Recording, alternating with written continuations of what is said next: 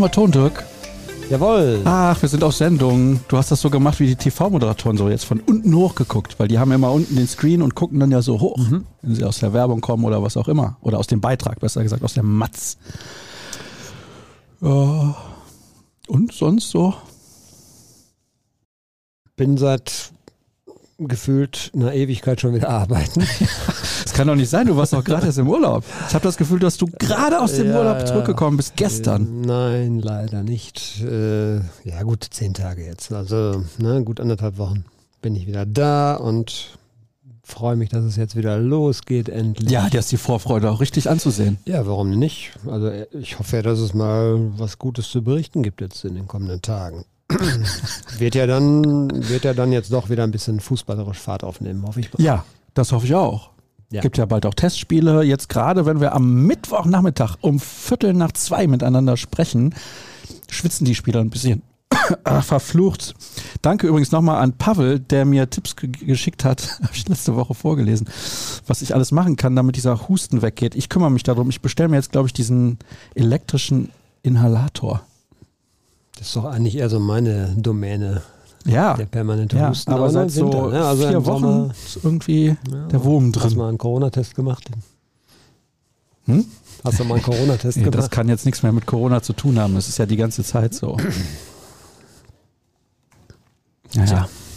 Drüben in der Redaktion läuft die Tour de France und die Leute möchten natürlich wissen, war der Krampe sauber? Auf meiner Fahrradtour. Ja, wie einst Ulle. Ulle war sauber. Ist ja ein Hashtag. Ja, Immer wenn Tour de France läuft, kannst du bei Twitter lesen, Ulle war sauber. Weil Jan Ulrich, das ist ja auch bewiesen, damals 1997 die Tour de France gewonnen hat. Und zwar ohne irgendwelche Zusatzmittel. eindeutig. Also wenn Ulle, glaube ich, damals sauber war, bin ich, wie heißt das noch, wenn so, äh, wie nennt man das noch, so ein Reinraum, ne? Wenn so Physiker Ja? Ah. Also dann bin Also ich, quasi ein Vakuum in Person. also dann ist bei mir zumindest alles tot, was bakteriell, was bakteri bakteriell irgendwie noch äh, Schön. gelebt hat vorher, ja. Also ich war, Großartig. ich, ich war natürlich sauber, klar. Also außer meinem Proteinriegel, den es vielleicht dann tagsüber mal gab, habe ich. Hungerast? Nee, den habe ich nicht erlebt. Den habe ich nicht erlebt. Dafür habe ich ein E-Bike. Also Hungerast. Aber das Schöne ist, ich habe extra geguckt, ihr hattet tolles Wetter. Ja, war super. War schon fast zu warm. Und ähm, dafür, dass wir so stramm Richtung Norden ja geradelt sind, ähm, hatten wir richtig Glück.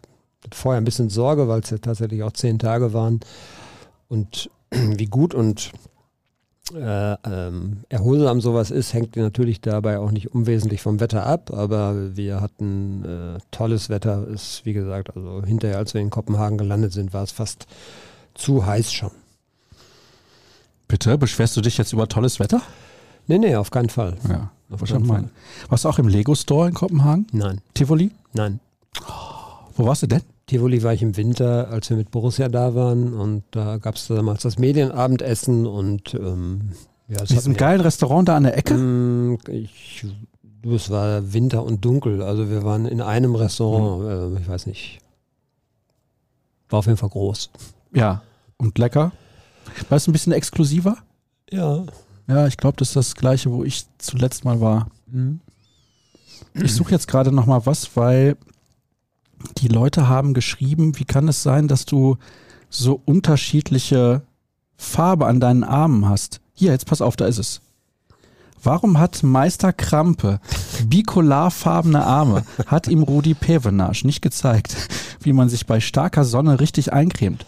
2003 im Jahrhundertsommer waren wir in Alpe d'Huez, als Ulle für Bianchi die Tour de France verlor und Iban Mayo die Etappe gewann. Habt ihr Erinnerungen daran? Natürlich. Ja, natürlich. Also zur Farbe, ich muss sagen, äh, Sonnenschutzfaktor 50 plus. Ja, aber es ist das Problem, dass du ab einer gewissen Stelle halt schon weiß wirst. Das kann man Ja, jetzt ja. hier nicht sehen, weil Ja, du hast einen Pulli mal, an. Du hast heute einen Pulli an. Ja, aber wo warst du denn in den letzten fünf Wochen? Also bei dir ist ja gar nichts. Nee, das ist mal aber weniger immer Auto so. fahren und mal ein bisschen mehr aufs Fahrrad äh, steigen, ehrlich jetzt Das mal. wurde mir ja, wie gesagt, letztes Jahr geklaut. Ja, man kann das dann ja ersetzen. Ja, Na. aber dann ging es ja auch Richtung Winter und im Winter fahre ich nun mal kein Fahrrad. Hm. Jetzt habe ich überlegt, investiere. Ich habe gestern noch mit meinem Kumpel Olli darüber gesprochen. Wir saßen da in der Gartenlaube und dann sagt er so, ja, kauf dir doch endlich mal ein neues Fahrrad. Tja. Ich überlege, weil E-Bike reizt natürlich auch. Ja, super. Ich kann es nur empfehlen. Also, ne, wie gesagt, hier, das ist die wirklich. Ja, da müsst ihr mal kurz bei Braun. Minute 5, 6 bei YouTube reinschauen. Nur die normale Bräune. Hier oben wird es natürlich dann weniger, weil das Radtrikot ging dann bis hier. An den Beinen Ich ist dachte, es du hättest ähnlich. Tanktop angehabt. Na, um Gottes Willen, nein. Im wollte ich, jetzt, Vorradkostüm. wollte ich jetzt weder den äh, Brandenburgern, den Mecklenburg-Vorpommern und noch den Dänen zumuten. Aber MacPom, das ist doch die FKK-Szene Deutschlands, oder nicht? Das mag sein, ja. Aber ich muss ganz ehrlich gestehen, wir waren so ein bisschen vorgewarnt. Ähm, es, gab ja, es gibt ja auch eine Brandenburger Seenplatte, das war mir so gar nicht geläufig, muss ich gestehen. Mhm. Also wir haben unendlich, eigentlich hinter jeder Wegesbiegung gab es einen See. Das fanden wir natürlich klasse, aber äh, stehende Gewässer im Sommer heißt Mücken. Oh ja, Und Ja, äh, also, allerdings. ich habe keinen gesehen, der der FKK gemacht hat, vielleicht auch aus dem Grund. Äh, das war wirklich so ein bisschen das Negative in, auf, der, auf dem ersten Teil der Etappe und ähm, das wurde dann besser, als wir ans Meer kamen natürlich. Ja gut, da werden die einfach weggeweht. Am da war See. viel Wind natürlich und nicht. Äh, ist nichts mit Mücken gewesen, ja. Jetzt muss ich mal gerade schauen. Ich habe ja zu den Hörerfragen gestern aufgerufen, auch bei Instagram. Da gab es auch was zum Vorgeplänkel. Ich will das immer Ich nicht habe eine Mail vergessen. bekommen, Oh ja, bitte. ähm, die sich mit einem anderen Thema beschäftigt hat, über das wir vielleicht auch noch reden. Von einem sehr netten Leser, der uns seit Jahren treu ist, der auch was dazu gesagt hat, dass wir doch bitte schneller zur Sache kommen sollen. Ja, es gibt jetzt eine Timeline, da kann er vorspulen. Ja, aber warum? Vielleicht können wir ja ein bisschen, ja. Also die Meinungen sind da ja auch gespalten, aber Ja. ähm, Ja, das sind sie. Wir können es nicht allen recht machen. ja, das stimmt, aber das ist ja nicht, wir machen das ja nicht zum Selbstzweck, sondern um die Leute Zu unterhalten. zu unterhalten. Da sollten wir gucken, dass wir die Interessen doch möglichst alle unter einen Hut kriegen. Jetzt pass auf. Das ist zwar fürs Vorgeplänkel, aber hier wird nach deiner Meinung zur erneuten Preiserhöhung bei der Zone gefragt. War mir klar, dass es irgendwann kommen wird, denn äh, äh, Borussia Dortmund habe ich jetzt, jetzt fast schon gesagt, The Zone, äh, muss natürlich irgendwann auch mal versuchen, das ganze Investment zu refinanzieren. Und ähm, ich glaube, dass die rechte Kosten natürlich immens sind. Die haben natürlich auch ein sehr, sehr umfangreiches Sportprogramm und ähm, ich habe mich überrascht das jetzt nicht so sehr, dass sie, dass sie da richtig jetzt auch ein bisschen zu lang äh, wie heftig sie es tun und dann innerhalb von jetzt, wann war die letzte Preiserhöhung vor einem Jahr, glaube ich. Das ist natürlich dann schon was, was die Leute auch zu Recht aufregt. Ähm, man müsste vielleicht wirklich dann auch innerhalb von The Zone, das gibt es ja, glaube ich, dann in dem neuen Modell auch, ähm, die Preise ein bisschen staffeln. Sprich, wenn ich kein Fan von, weiß ich nicht, Baseball oder was sie da noch zeigen, oder MMA oder so Mhm. bin, dann muss ich mir das ja auch nicht abonnieren und dann wird es vielleicht ein bisschen günstiger. Also der reine Fußballfan würde dann, dem würde dann vielleicht so ein reines Fußballabo auch reichen. Ne? Das kannst du doch haben. Ich meine ja, ne, genau. Also zumindest Champions League und Bundesliga, glaube ich. Mhm, Ja? Gibt's. Ja, ich glaube, wir sind ja irgendwie auf dem Weg dahin, wo dann die Engländer schon seit ein paar Jahren sind. Da sind die äh, Sportabos sehr, sehr teuer und die Leute haben sich dran gewöhnt und es kann ja jeder, du, jeder kann ja mit den Füßen abstimmen sozusagen, indem er einfach nicht bucht. Es ist ja auch so, also wenn du das Monatsabo hast, Gesamtpaket, war das bislang 30 Euro und das wurde jetzt erhöht auf 45. Das ist mal Mhm. eben 50 Prozent mehr. Das finde ich schon happig. Das Aber wenn du das Jahresabo hast, dann Bleibt's. bleibt der Preis gleich. Ja, das ist eben, die, die wollen dadurch ein bisschen Sicherheit äh, sich verschaffen, was Abo-Struktur und so und Kundenstruktur angeht. Und dem Fan wird so ein bisschen die äh, Flexibilität genommen, zu sagen, okay, ich mache das jetzt mal einen Monat oder im Februar kommen dann auf einmal vier Freitagsspiele, die mich nicht interessieren und dann kündige ich mal für diesen Monat wieder oder sowas. Flexibilität wird teurer. Ist das nicht gefühlt bei allen dieser Abos so? Ja, Oder vertue ich mich da jetzt gerade? Ja, ja, klar. Also wenn du dich jetzt festlegst schon über ein ganzes Jahr, dann kann der Sender damit natürlich sehr gut kalkulieren mit dir als Kunde und das honoriert er, indem er dir da den Preis ein bisschen günstiger macht. Und was machst du? Wir haben ein Jahresabo. Ja, es- alles andere macht jetzt auch gar keinen Ja, Sinn mehr. aber ich habe auch keine Lust, mich da jeden, jeden Monat mit äh, zu befassen. Also ich brauche es beruflich und von daher. Ne. Hier wird gefragt, fürs Vorgeplänkel, woher kommt, kommt eigentlich der Begriff Vorgeplänkel? Gute Frage, weiß ich nicht. Und hier wird auch geschrieben, jetzt pass auf, Sascha, gerne mehr Vorgeplänkel mit Handball. Und du, das ist ja der Witz, dass du gerade eine Mail bekommen hast, wo ein Leser schreibt, bitte weniger. wie viel Und jetzt hier hast du dem dafür bezahlt, dass er das schreibt? Hätte ich jetzt fast gesagt. 17 Euro. Ja, gut, das, dann würde ich das auch mal einmal schreiben. Ja? Soll ich auch noch mal einmal schreiben? Kann ich für 17 Euro bei dir einen Tweet mit Inhalt buchen, den ich festlege? Äh, außer es hat irgendwas mit Matt Walsh oder so zu tun. Nein, bist du des Wahnsinns, um Gottes Willen. Nee, nur solche Sachen hier. Ich gucke jetzt gerade mal, ob wir noch was Sportliches haben, was die Leute im Vorgeplänkel wissen müssen. Hier wird aber auch noch mal gefragt, wie dein Urlaub war und wann ich das nächste Mal in Solingen bin. Das weiß ich nicht. Mein Urlaub war toll, um das zusammenzufassen. Gutes Wetter. Hatte der gute Dirk Krampe einen Sonnenbrand? Nein, tatsächlich nicht, wie, wegen der besagten 50 plus Sonnencreme. Hm. Ja, ich denke, in den nächsten zehn Tagen fahre ich noch mal hin. Aber ich weiß gar nicht, warum Gregor fragt. Kommt Gregor aus Solingen? Das gucke ich jetzt gerade mal nach. Nee, Düsseldorf. Das ist ja quasi so, ist ein Solinger Vorort. Ja. Hättest du jetzt auch so zugeordnet, denke ich. Viel, was sich natürlich mit diesem Thema eines Transfers beschäftigt in den letzten Tagen. Der ist ja abgewickelt. Ja. Müssen- Müssen wir nicht mehr drüber reden. Da sind sehr viele und sehr viele, die Klartext wollen. Haben wir denn hier so eine Wischiwaschi-Meinung? Ja, ich habe vor, äh, vor meinem Urlaub gab es eine Kritik, dass ich mehr Klartext reden soll. Ja. Und hast du das angenommen? Versuche ich jetzt. Ja. Wieder gucken. Es hängt immer vom Fragesteller ab, finde ich. Da kann ich dir jetzt natürlich ganz mies in den Rücken fallen. Ne? Soll ich das mal machen? Kannst du machen, wie du willst. Möchtest du die Frage vorlesen? Ich huste ja so viel.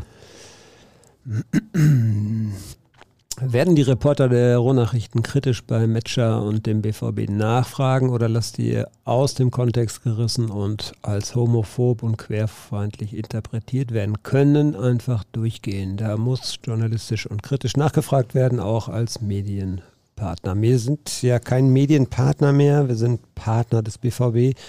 Das ist ein kleiner, aber feiner Unterschied. Ähm, das glaube ich sogar schon seit einigen Jahren, aber diesen kritischen Ansatz, natürlich tun wir das. Ja. Also wir bleiben ja auch in der Berichterstattung kritisch und äh, werden das auch weiter so begleiten, denke ich mal. Ähm, da gibt es ja keinen Grund, das nicht zu tun. Das sehe ich genauso. Wir kommen später noch zu dem Thema. Hier ist noch was kurz fürs Vorgeplänkel. Wer war besser in seiner Prime? Endrolat oder Varmüs? Endrolat. Das ist der Torhüter, der zwölf Wuden kassiert Genau. hat, kurz als Erklärung. Das war jetzt ein kleiner Spaß. Äh, Ich habe äh, ehrlich gesagt mich bei beiden, also bei beiden, Vamüs war ja später, ne, glaube ich. Ja. Ja, ja, und ähm, ich habe beide nicht so häufig spielen sehen. Salou oder Tanko? Oh, das ist schwierig. Die Prime von Tanko war halt sehr kurz. Ja, die war sehr kurz. Hm, Ich würde, hätte auch, wäre auch fast auf Salou gegangen, ja. Kirowski oder Butt? Butt. Ja, denke ich auch. Gambo oder Senisee? Ja, der Senesi meinst du? Ja, Se hab Senesi. was habe ich denn gesagt? Sa Senesi meinte Ja, den meine ich. Ja, Und Bashiru Gambo. ja, ich würde auf Senesi gehen. Hieß der Bashiru? Ja, Bashiru Salou. Salou, das war der andere, genau. Gambo. Salvatore. Nee, das war ein Gambino. Ach, verflucht noch was. Äh, sag mal, bin ich jetzt hier der, der ehemalige Borussia ja, Dortmund du bist der oder du? Ältere. Ja, aber also ehrlich gesagt, als die alle gespielt hatten, hatte ich mit Borussia Dortmund noch nicht so viel zu tun, außer dass ich ab und zu mal dort im Stadion war. Mit welchem Thema wollen wir denn anfangen? Du warst ja heute schon unterwegs. Komm, so Ja. machen wir das jetzt mal. Genau, Leistungsdiagnostik. Ich glaube, Matteo Morey war der Erste, der eingetroffen ist. Da war ich allerdings noch nicht da, aber den wachen Kameraaugen und sonstigen Augen von Florian Gröger ist er natürlich nicht entgangen. Es geht nie etwas. 7 Uhr 41, glaube ich. Bitte? Ja. Da war der Kollege Gröger schon vorher bei Grobe und hat sich dann da mit Mettbrötchen hingestellt. Ja, weiß ich nicht, ob der das gemacht hat, aber da hat er auf jeden Fall die Kamera geschultert und Herrn Moret entdeckt. Boah, okay. Der war der Erste, der zur Leistungsdiagnostik vorgefahren ist. Mittlerweile sind, glaube ich, auch die namhafteren Spieler, die sich ein bisschen mehr Zeit lassen durften, sprich Süle, Hummels, Reus, alle eingetroffen, haben also, also alle ihren Urlaub beendet und die Arbeit aufgenommen. Also die, die nicht für die Nationalmannschaft nominiert wurden, meinst du?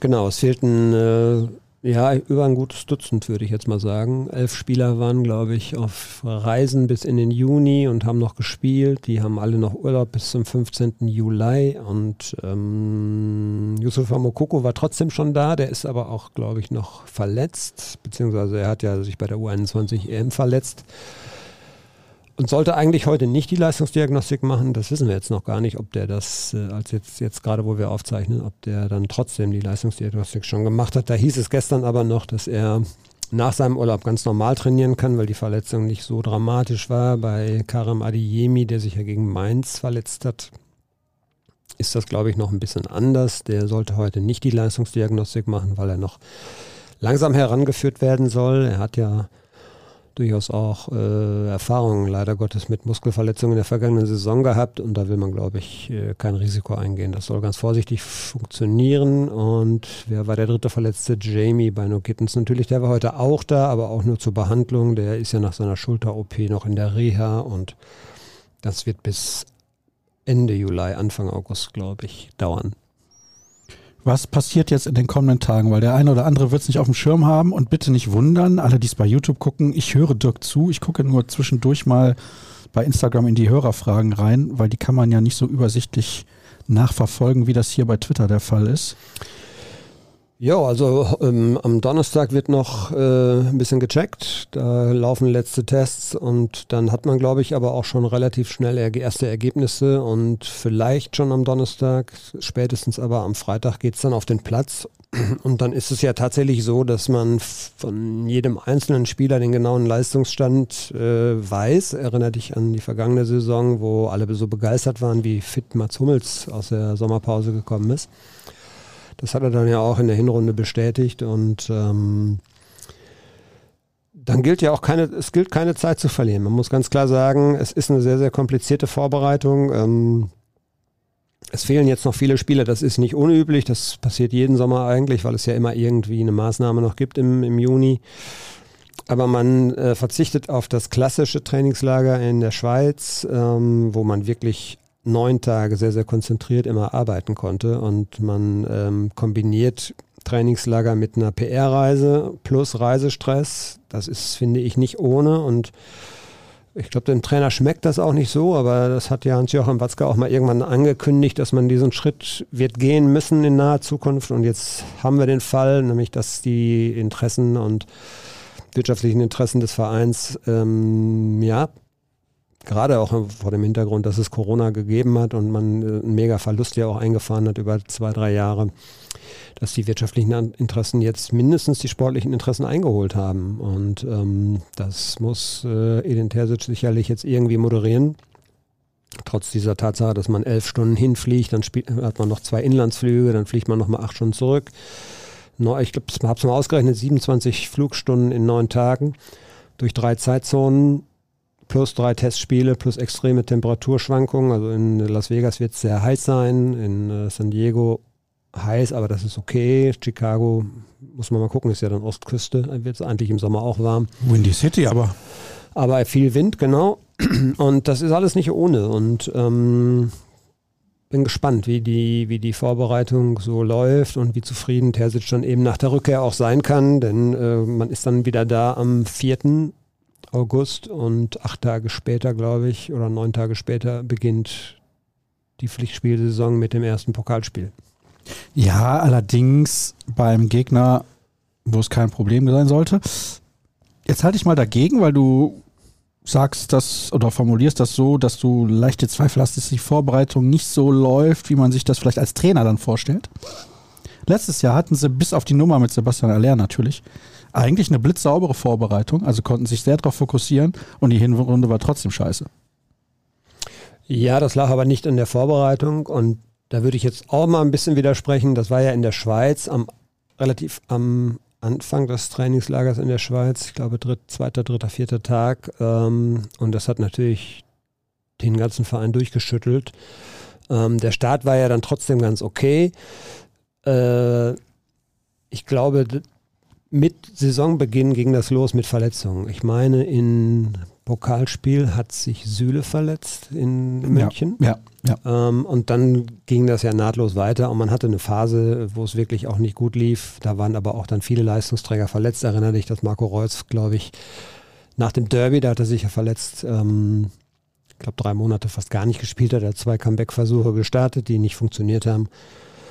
Und von daher war das Verletzung oder die Verletzungsthematik war, glaube ich, dann doch eher der Hauptausschlag, äh, Hauptgrund dafür, dass ähm, die Hinrunde doch sehr, sehr durchwachsen war.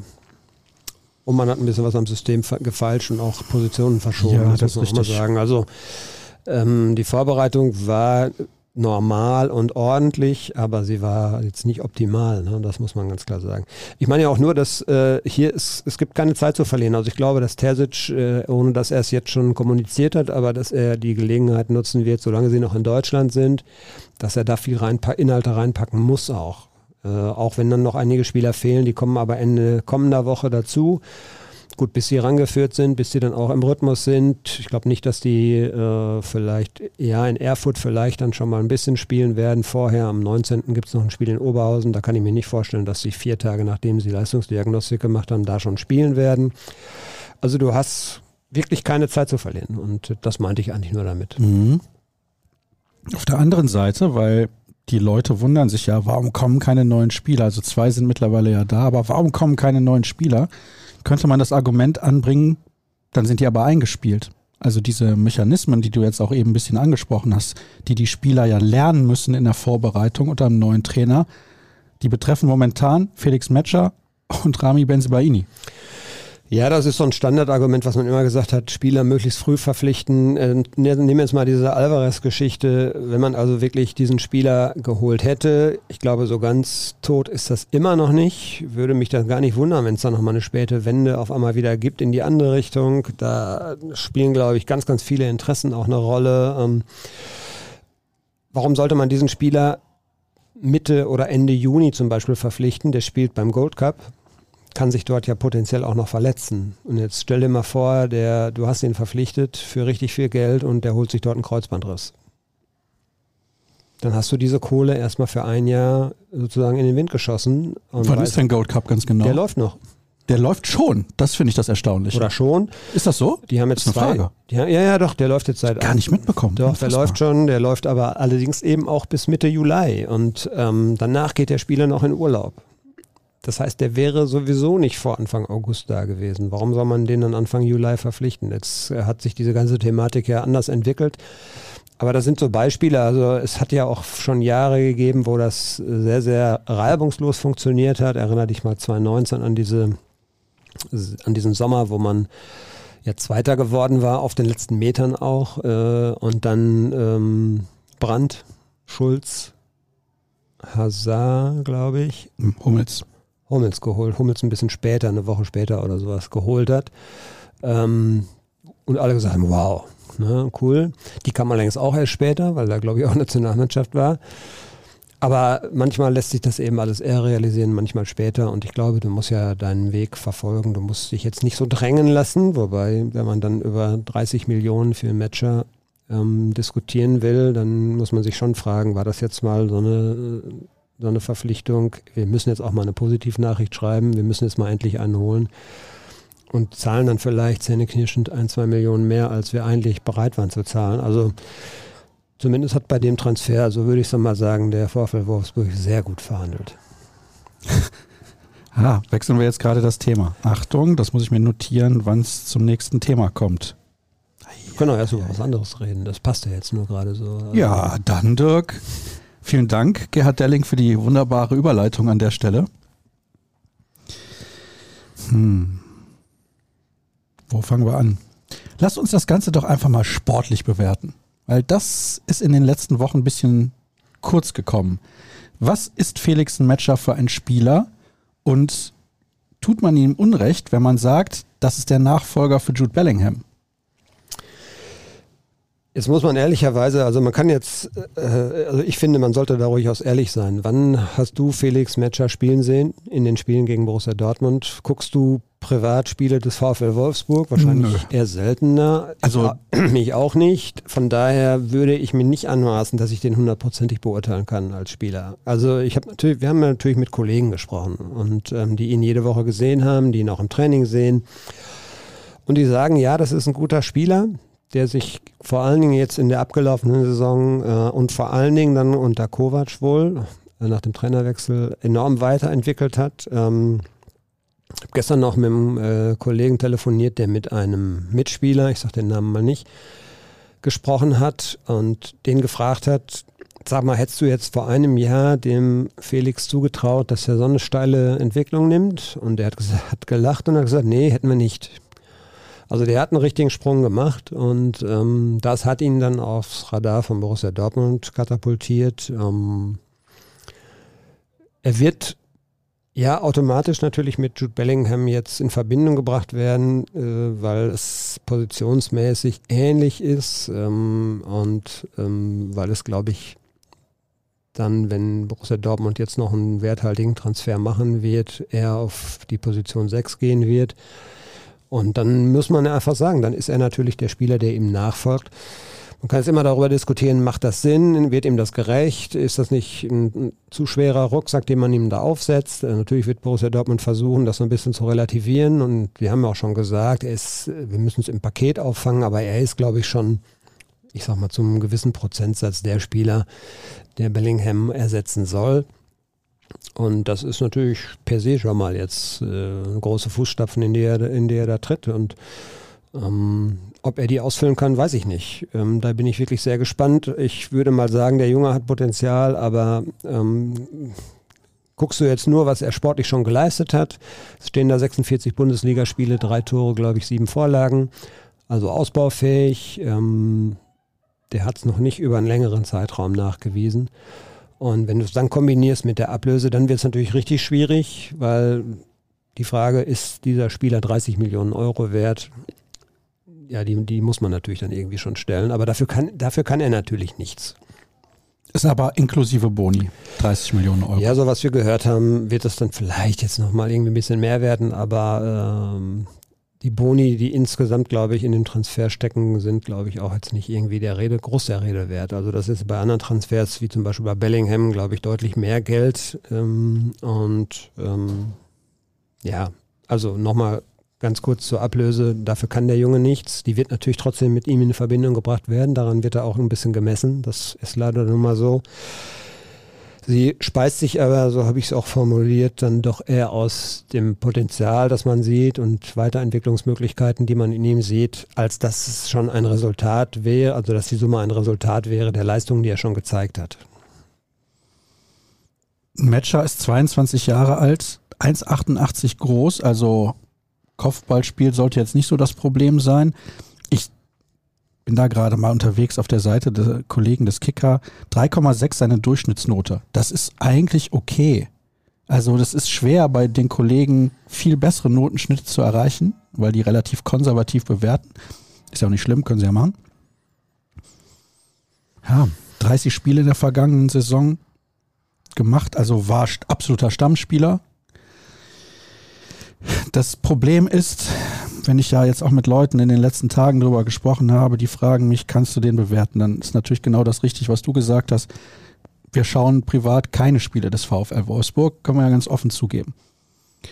Hab ein paar Highlight-Clips gesehen, also technisch ist er sehr gut veranlagt, das kann man auf jeden Fall mal sagen. Man kann sich natürlich nicht aus jeder Situation spielerisch lösen, auch das ist logisch. Und bei Highlight-Clips siehst du ja in der Regel nicht die ja, schlechten Aktionen. Highlights, ja. ja. so, gibt ja auch Highlight-Clips von uns jetzt hier im Podcast, wo wir eine gute Minute haben in der ja, knappen genau. Stunde. Ja, ich finde aber, also das habe ich immer gesagt, das Problem ist natürlich, dass alle jetzt darüber diskutieren, was vor dem Transfer passiert ist. Diese Sachen bei Social Media, das Gespräch, das er hatte mit Luno und mit Watzke, und wie das jetzt kommuniziert wurde. Da gab es ganz, ganz viele Fragen der Hörer zu. Die möchte ich jetzt noch nicht mit reinnehmen. Mal gucken, welche ich da gleich mit reinnehme, weil wir das ja in der vergangenen Woche schon sehr intensiv diskutiert haben. Meine Frage ist, Glaubst du, dass es eine realistische Chance gibt, dass sich das schnell beruhigt? Und was glaubst du, wie groß wird die Auswirkung sein des Umfeldes, das gerade relativ unruhig ist aufgrund dieses Transfers? Kann ich äh, seriös natürlich nicht bewerten, weil ich ihn dazu zu wenig kenne. Also wie stabil ist er mental? Ähm, ich glaube nicht, dass wir einen ganz normalen ersten Spieltag erleben werden. Ähm, ich glaube schon, dass diese Gruppe von Fans, die sehr, sehr große Vorbehalte auch weiterhin hat, dass die sich, dass die sich bemerkbar machen werden im Stadion. Ähm, ja, ich weiß nicht, ob es Pfiffe oder sowas, das kann ich mir eigentlich nicht vorstellen, aber man wird von diesem Spieler sicherlich verlangen, dass er nachhaltig dokumentiert, dass da gewaltig was schiefgelaufen ist. Und das ist, glaube ich, so das Kernproblem. Man hat da jetzt schon die erste Chance eigentlich verpasst. Denn was bislang gelaufen ist an ähm, Kommunikation aus seiner Sicht, es gibt ja das Video von ihm, ich hätte jetzt mal erwartet, ja, oder anders aufgezäumt, wenn mir sowas passiert, wenn ich aus Versehen was, aus Versehen was like, das kann passieren. Er hat es geteilt. Das ist noch ein Unterschied. Äh, geteilt. Das ist ja nicht like, deutlich aktiver, ja, genau. als was zu liken. Aber selbst da würde ich jetzt mal sagen, ich habe ja selber auch Kinder ungefähr in dem Alter, ich weiß, wie flink die dann auf der Tastatur da sind und wie schnell dann auch manchmal was passieren muss und eine Reaktion auf irgendwas und ähm, wie wenig die manchmal auch nachdenken, würde ich ihm jetzt zugute halten. Also das kann mal passieren, aber es ist ihm ja leider Gottes auch mehrfach passiert. Von daher würde ich den Zufallsfaktor fast schon ausschließen. Wenn man mehrfach solche Inhalte teilt, dann stellt sich halt die Frage, warum tut man das mehrfach? Warum werden diese Inhalte mir überhaupt in meine Timeline gespült? Also bei mir wird in meiner Timeline taucht sowas nicht auf. Das hängt ja mit den Kannte Followern. Das Matt Walsh vorher nicht. Das hängt mit Followern zusammen oder mit, mit Seiten, denen man folgt, zusammen. Dann gibt es einen Algorithmus, der einem wahrscheinlich ähnliche Inhalte anbietet. Was wird dir so angeboten? Fußball. Nur Fußball, ja? ja äh, Sport, äh, Sport generell halt. Ja. Bei mir ist Fußball, Sport und Urlaubsziele. Ja. Und ein bisschen was Lustiges ab und an. Also ich finde, es ist ein super schwieriges Thema und natürlich hat auch so ein Spieler dann eine zweite Chance verdient oder eine Chance, eine richtige Chance verdient. Er ist jetzt bei einem neuen Verein, aber der Start ist schon mal wenig verheißungsvoll. Das muss man ganz klar sagen. Und wie ich es gerade eben schon gesagt habe, ich finde, er hat eine große Chance verpasst. Wie kriegt man sowas aus der Welt? Nicht indem man die Tweets dann oder das Teilen dann zurücknimmt oder es löscht. Dann das hat ja jeder mitbekommen. Wie kriegt man das aus der Welt? Indem man, finde ich, ganz klar benennt, da habe ich einen Fehler gemacht und ähm, ich bin so nicht. Man kann ja gute Beispiele bringen. Ich habe mit Kollegen darüber gesprochen. Er hat in, in Wolfsburg, da gab so es so einen, so einen ähm, Fan-Tag. Da hat er wohl mit, mit einer äh, Transfrau, glaube ich, den ganzen Tag verbracht, hat da auch einen netten Tag gehabt und war alles gar kein Problem. Sowas könnte man doch dann auch mal erwähnen. Aber finde ich, wichtig wäre gewesen zu sagen, ich habe da was, da ist was verkehrt gelaufen bei mir. Und nicht, da wurde was aus dem Kontext gerissen. Das ist eine Verniedlichung, das ist eine Verharmlosung. Da wurde nichts aus dem Kontext gerissen. Stimmt halt einfach nicht. Das ist nicht passiert und da frage ich mich, warum nicht? Warum hat er das, warum hat er das nicht äh, über sich gebracht, einfach zu sagen, ja, ich bin so nicht. Und ich, ich trete dem jetzt auch mal ganz vehement entgegen, dass dieser Eindruck von mir da ist. Äh, das hat er nicht gemacht. Punkt. Ja?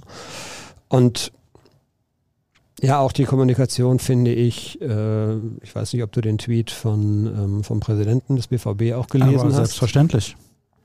Ja, also man kann, finde ich, tut mir leid, lieber Dr. Luno, weil ich mag ihn eigentlich auch und er ist eigentlich ein guter Typ. Aber da war auch eine Chance verpasst. Man kann nicht schreiben, man konnte dies, diese Inhalte durchaus als homophob interpretieren. Nein, sie waren homophob. Also ich habe sie nach wie vor nicht gesehen, das muss ich ganz ehrlich sagen, aber natürlich finde ich das nicht gut.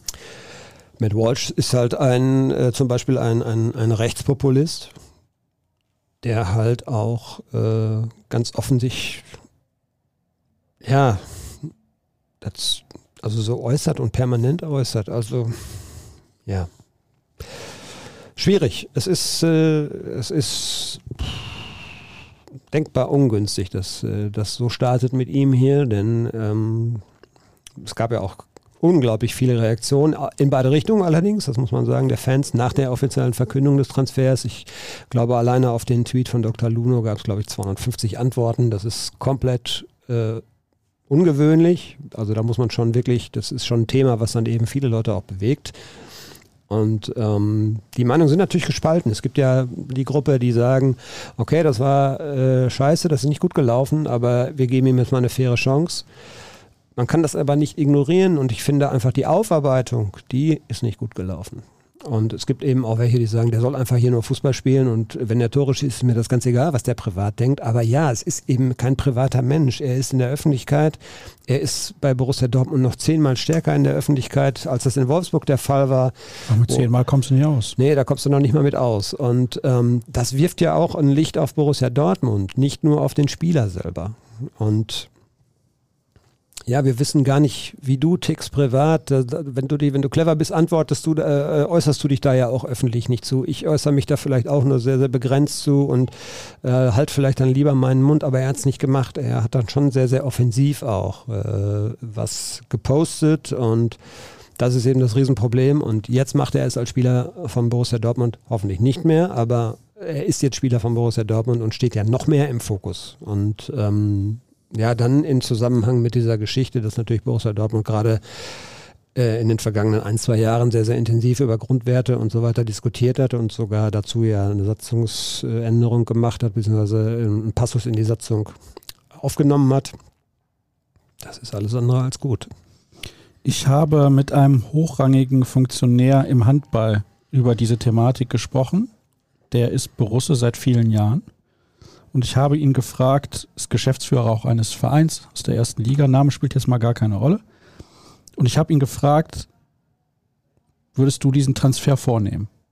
Und dann hat er gesagt, der Transfer war für ihn in dem Moment tot als Verantwortlicher, also wenn er Entscheidungsträger gewesen wäre, wo das rausgekommen wäre. Hätte er ihn alleine aus diesem Grund nicht durchgezogen, weil es zu viel Unruhe in den Verein bringt. Kannst du diese Sichtweise nachvollziehen? Ja, also ähm, es gab ein Treffen zwischen Spieler und Verein und danach wurde gesagt, ja, wir haben mehr, mehrere Stunden mit ihm gesprochen und ähm, das ist alles gar nicht so. Das ist ein ganz normaler Junge, ähm, der vielleicht einen Fehler da gemacht hat, aber der natürlich überhaupt nicht so denkt. Und ja, äh, wenn man dann glaubt, damit ist das alles beerdigt und äh, so, da glaube ich, liegt man falsch, denn dafür ist das Thema ja viel zu komplex und ähm, ich kann die Sichtweise verstehen, Denn äh, ja, natürlich, ja, jetzt muss ich ein bisschen gucken, was ich sage. Ja, Borussia Dortmund steckte natürlich komplett in der Zwickmühle. Weil man hatte sich auf diesen Spieler festgelegt. Das ist ein, das ist ein absoluter Wunschspieler, glaube ich, des Trainers. Man hat sich auf diesen Transfer fokussiert und man wollte den durchziehen und jetzt kommt diese Geschichte. Ich glaube, man wäre jetzt blauäugig gewesen, wenn man da vorher nicht von ein bisschen was gehört hätte. Das kam ja im Frühjahr auch schon mal auf, das Thema. Aber ähm, da siehst du dann mal, was am Ende vielleicht wirklich zählt. Es geht darum, dass man die Mannschaft verstärkt. Es hat wirtschaftliche Komponenten. Man hofft sich vielleicht eine Weiterentwicklung, dass man vielleicht diesen Spieler auch mal irgendwann ähm, für deutlich mehr Geld wieder weiterverkaufen kann. Und ähm, man will einfach natürlich, dass Borussia Dortmund eine gute Fußballmannschaft auf dem Platz hat. Und dann beißt sich das vielleicht auf einmal mit diesen Geschichten, die da aufgekommen sind. Und was machst du dann? Ich, äh, ich weiß nicht, ob es wirklich so einfach ist. Aus der Distanz kann man das jetzt einfach sagen. Ja, man darf diesen Transfer auf keinen Fall machen. Ähm, das ist schon schwierig und man ist da schon im Zwiespalt. Aber dass sie es dann durchgezogen haben, wird nicht jeder Fan verstehen, wie auch diese Aussage dann eben auch äh, äh beweist. Und ich kann auch viele Fans einfach verstehen, die äh, sagen, nee, das geht gar nicht. Und ähm, das betrifft eben auch nicht nur die vielleicht, die direkt betroffen sind, weil sie vielleicht ähm, äh, homosexuell sind oder trans sind, ähm, dass eben auch andere sagen, das hat, wir, wir stehen hier für, für, also Borussia Dortmund hat ja seit Jahren Antidiskriminierungsarbeit gemacht. Und ich kann verstehen, die Leute, die sagen, das treten wir gerade damit durch, äh, äh, mit Füßen. Dann kann ja Felix ein Matcher hingehen und genau an der Stelle zeigen, dass er es besser kann, als er es jetzt gemacht hat. Ja, ja, die Chance sollte man ihm auch geben. Und ähm, er hat nur jetzt eine schon gehabt. Es gibt ein offizielles Video zu seiner Verpflichtung, in der dieses Thema thematisiert wurde. Und ähm, da hat er die Chance, die erste Chance hat er schon mal leider verpasst. Vielleicht auch eine Frage der Kommunikation innerhalb des Vereins. Was wollten Sie? Weil Sie können den Spieler ja auch in eine gewisse Richtung lenken, was das angeht.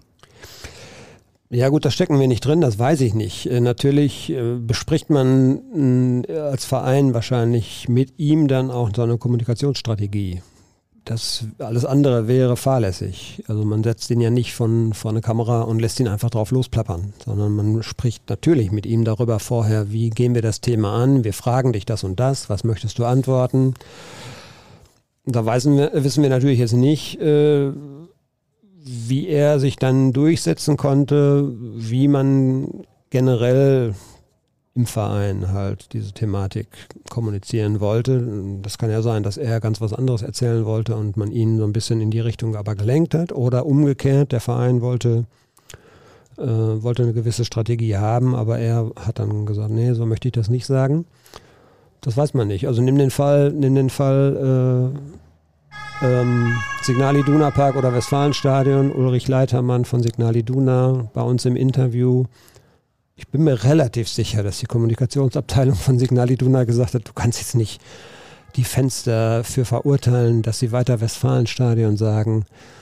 Ja, da müssen wir eine vernünftige Sprachregelung finden, aber er wollte das einfach mal loswerden. Und dann hat er sich durchgesetzt und es hat einen riesen Alarm gegeben und einen riesen Aufschrei gegeben.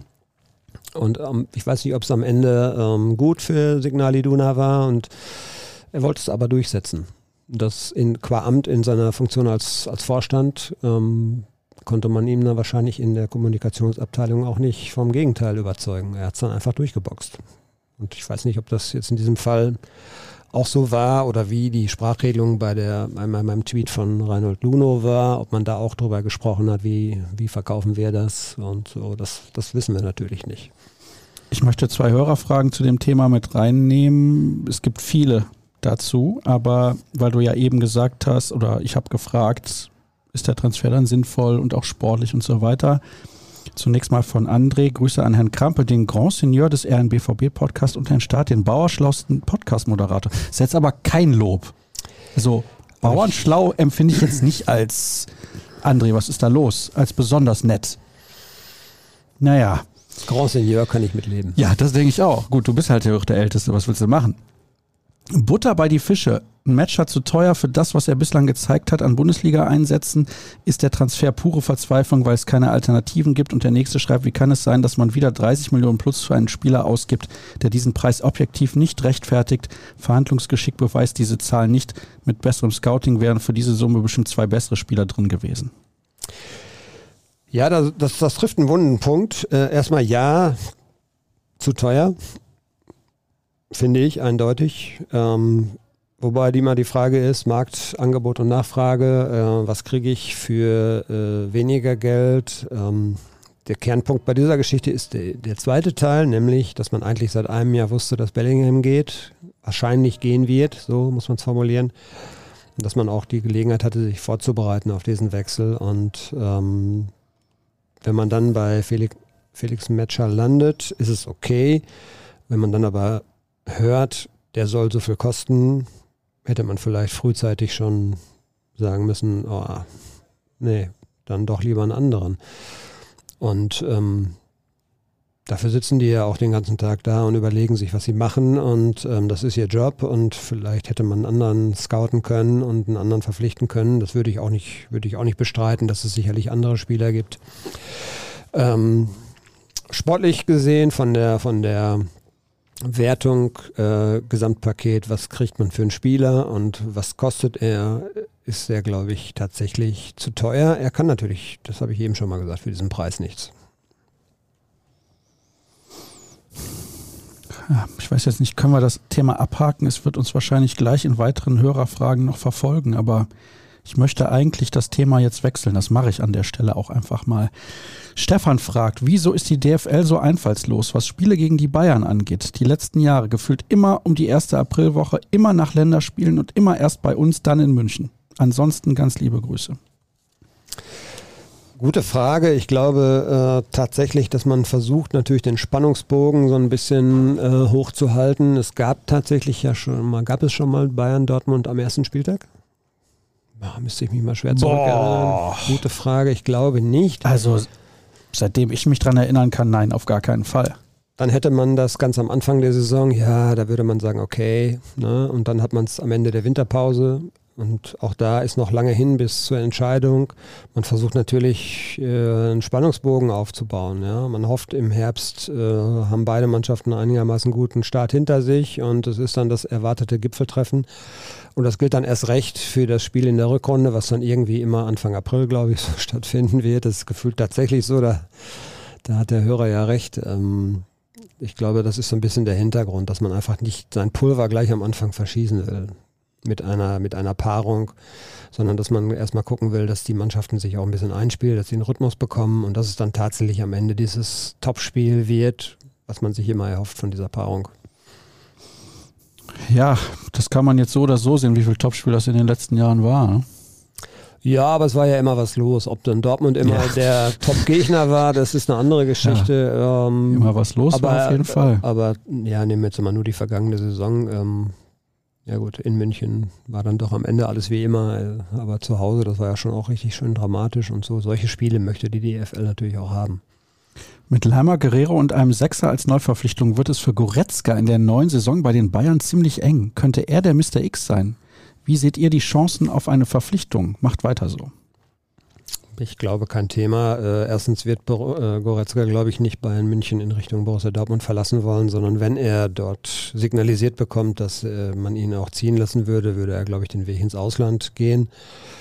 Ähm, und ähm, der verdient natürlich auch eine Menge. Ne? Das wäre noch so ein Hinderungsgrund. Also der müsste ja dann auch schon mal wieder auf 50 Prozent seines Gehalts verzichten, damit er für Dortmund erschwinglich wäre. Glaube ich nicht. Enzo Lefebvre wieder ein ernstes Thema? Nichts mehr von gehört. Nee. Bleibt, glaube ich, äh, ne, nee, glaube ich. Also auf jeden Fall, äh, also rund um Borussia Dortmund Namen jetzt schon seit Wochen eigentlich nicht mehr gehört. Zur Erklärung mal kurz an die Hörer. Ich werde jetzt die Fragen rauslassen, von denen ich den Eindruck habe, dass Dirk sie in unserem Gespräch schon beantwortet hat, ohne dass ich sie so konkret gestellt habe. Ich kann mal ein Beispiel nennen. Der BVB wird schon lange wissen, dass Jude geht. Nach der Verkündung hätte ich daher einen klaren pra Plan, mit einem klaren Plan und frühen Transfers gerechnet, die schon weit vorbereitet waren. Warum ist das nicht so klar? Das Transferfenster ist noch lange offen, aber je früher im Training, desto besser. Da hast du ja eben eine gute Erklärung geliefert im Fall Alvarez. Deswegen, das wollte ich nur nochmal erklären. Wenn eure Frage jetzt nicht vorgelesen wird, kann sein, dass Dirk die mehr oder weniger schon beantwortet hat. Wann wird der neue Automobilpartner Kia verkündet und was genau beinhaltet der neue Vertrag? Uh, ähm, das kann ich leider Gottes nicht sagen. Das ist äh, jetzt über die Sommerpause hinweg äh, kein großes Thema gewesen. Ich war ja auch zugegebenermaßen drei Wochen raus. Ähm, das läuft aber, glaube ich, so ein bisschen unter der, unter der Decke. Ne? Also nicht, nicht so ähnlich wie bei Opel damals, dass man das auch ganz groß äh, schon verkündet hat. Ich denke, da werden wir jetzt in den kommenden Wochen was zuhören. Also An der Stelle, was fährst du für ein Auto? VW. Ich auch. Dann hätten wir die Marke auch genannt. Noch gibt es noch für Autos? Ferrari. Ich habe allerdings tatsächlich, äh, ich kriege ein E-Auto, wenn es denn mal geliefert wird. Ja. Und das ist von Kia.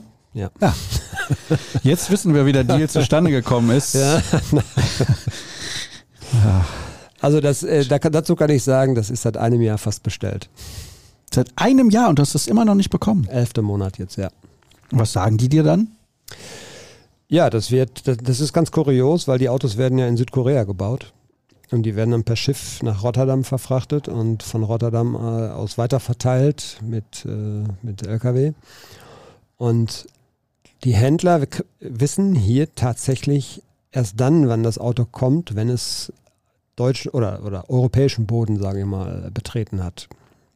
Äh, oder ist, auf europäischem Boden ist so. Und ähm, Wahnsinn. Ja, ja, das, ja, also du, ich habe ein Kumpel, der hat ein äh, Auto aus Ingolstadt bestellt. der Fiat. hat 18 Monate gewartet, glaube ich. Das ist bei diesen, gerade bei den elektrischen, glaube ich, der Boom, der ist natürlich jetzt gerade im Hast du aber schon bezahlt? Um Gottes Willen, nein. Ja. Nein, Okay. nein. Erst, erst Ware, dann Cash. Ja, dann Cash, natürlich. Cash, ja, stimmt. Ja, klar. Wer hat die 100.000 mal nicht eben auf der hohen Kante? 100, ja, genau. Mhm. Mhm. Wir sprechen jetzt nicht über den Preis. Und weitere Frage, bis wann soll die neue Eventmeile am Stadiongelände fertiggestellt sein? Und was genau wird alles verändert und umstrukturiert? Ja, das wird dauern. Äh, Ich habe die Frage gelesen. Ähm, Das ganze Thema ist natürlich städtisch oder in Zusammenhang oder Zusammenarbeit logischerweise mit der Stadt, weil ähm, das ist städtisches Gelände zum Großteil und man muss ja auch gucken, Straßen und so weiter. Das betrifft alles nicht nur Borussia Dortmund, sondern das ist Stadt Dortmund und ähm, ich glaube, da ist man noch relativ am Anfang der Planung. Ich meine aber, also ich gehe da ja regelmäßig her, die Straße, also wenn man jetzt von der Stadt kommt, aus dem Kreuzviertel, nicht von der anderen Seite, das ist so gut wie fertig im Sinne von alles asphaltiert und so weiter. Mhm. Also es wird nicht mehr lange dauern. Ich Mhm. schätze, am Ende der Sommerferien sind sie damit durch. Ja, du kannst dich erinnern, da soll ja dann, glaube ich, noch auch ein Hotel entstehen und Ja, äh, bis, bis das fertig ist. ganze Platz wird ja, glaube ich, wirklich radikal auch umgestaltet und ähm, ich glaube schon, das dauert noch ein bisschen. Ja, das glaube ich auch. So, ein Matcher, nochmal ein Matcher. Oh, hier wird gefragt, letzte Saison war die Auswärtsschwäche wieder stark sichtbar. Es wurden viele Punkte verschenkt. Kann man sowas trainieren? Ja, das hat was mit Spielertypen eher zu tun. Training natürlich auch. Äh, Du kannst natürlich äh, Drucksituationen kreieren im Training, aber das ist dann immer noch was ganz anderes, äh, wenn du dann in der realen Spielsituation auf solche, auf solche Momente dann triffst. Ähm, Erinnere dich mal an, ja, es, gibt, es gab viele Beispiele. Für mich das prägnanteste ist immer noch Stuttgart natürlich, wo du eigentlich das Spiel kontrolliert hast, wo du es im Griff hast, wo du führst, wo du in Überzahl bist und dann auf einmal einbrichst. Ähm, und wenn du dann mal das vergleichst mit einem sehr, sehr reifen Spiel in Augsburg, wo man einen, also das hat ja jeder am Saisonende gesagt, wenn man das Restprogramm sich angeschaut hat, der vorletzte Spieltag, das könnte der entscheidende sein, weil Dortmund spielt in Augsburg, das ist wirklich ein unangenehmer Gegner, die Bayern gegen Leipzig. Und so kam es eigentlich ja auch. Das war ja, glaube ich, auch der Grund, warum dann am letzten Spieltag wirklich niemand mehr damit gerechnet hat, dass das noch in die Hose gehen könnte. Dortmund hat in Augsburg sehr, sehr reif gespielt gegen einen stärkeren Gegner, glaube ich, als den VfB Stuttgart. Und die Konstellation war auch schwieriger, weil es relativ lange noch 0-0 stand. Und in Stuttgart hast du 2 zu 0 geführt und spieltest in Überzahl über 45 Minuten und brichst trotzdem ein. Das ist für mich unerklärlich.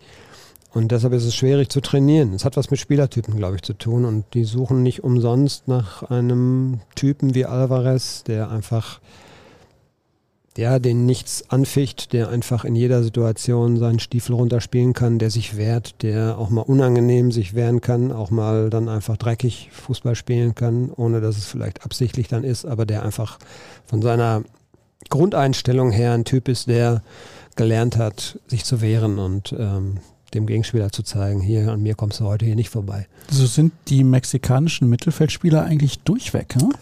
Ja. Ja. Bissig. Gravenberg ein Thema für 20, nee, 30 Millionen. Nein, glaube ich nicht. Gibt es einen neuen Stand bei Azar, Schulz und Meunier und was hier auch noch angebracht wird, Grundsatzfrage, warum wird beim BVB so viel Wert auf Bundesliga-Erfahrung bei Neuzugängen gelegt? Andere Vereine wie RB oder Frankfurt fahren sehr gut damit, Qualität zu kaufen und das vorwiegend aus dem Ausland. Der BVB kauft teures Mittelmaß aus der Liga wie eben Schulz, Azar oder Özcan. Ja, den Weg ist ja Borussia Dortmund vorher eigentlich auch gegangen und es gab irgendwann mal so ein bisschen Umdenken. Man wollte ein bisschen äh, stärker auf äh, deutsche Talente auch setzen, beziehungsweise auf Spieler, die schon in der Bundesliga sich bewiesen haben und ähm, nimm die Verpflichtung Brandt, nimm die Verpflicht Verpflichtung auch ähm, Nico Schulz damals ähm, oder jetzt Niklas Süle.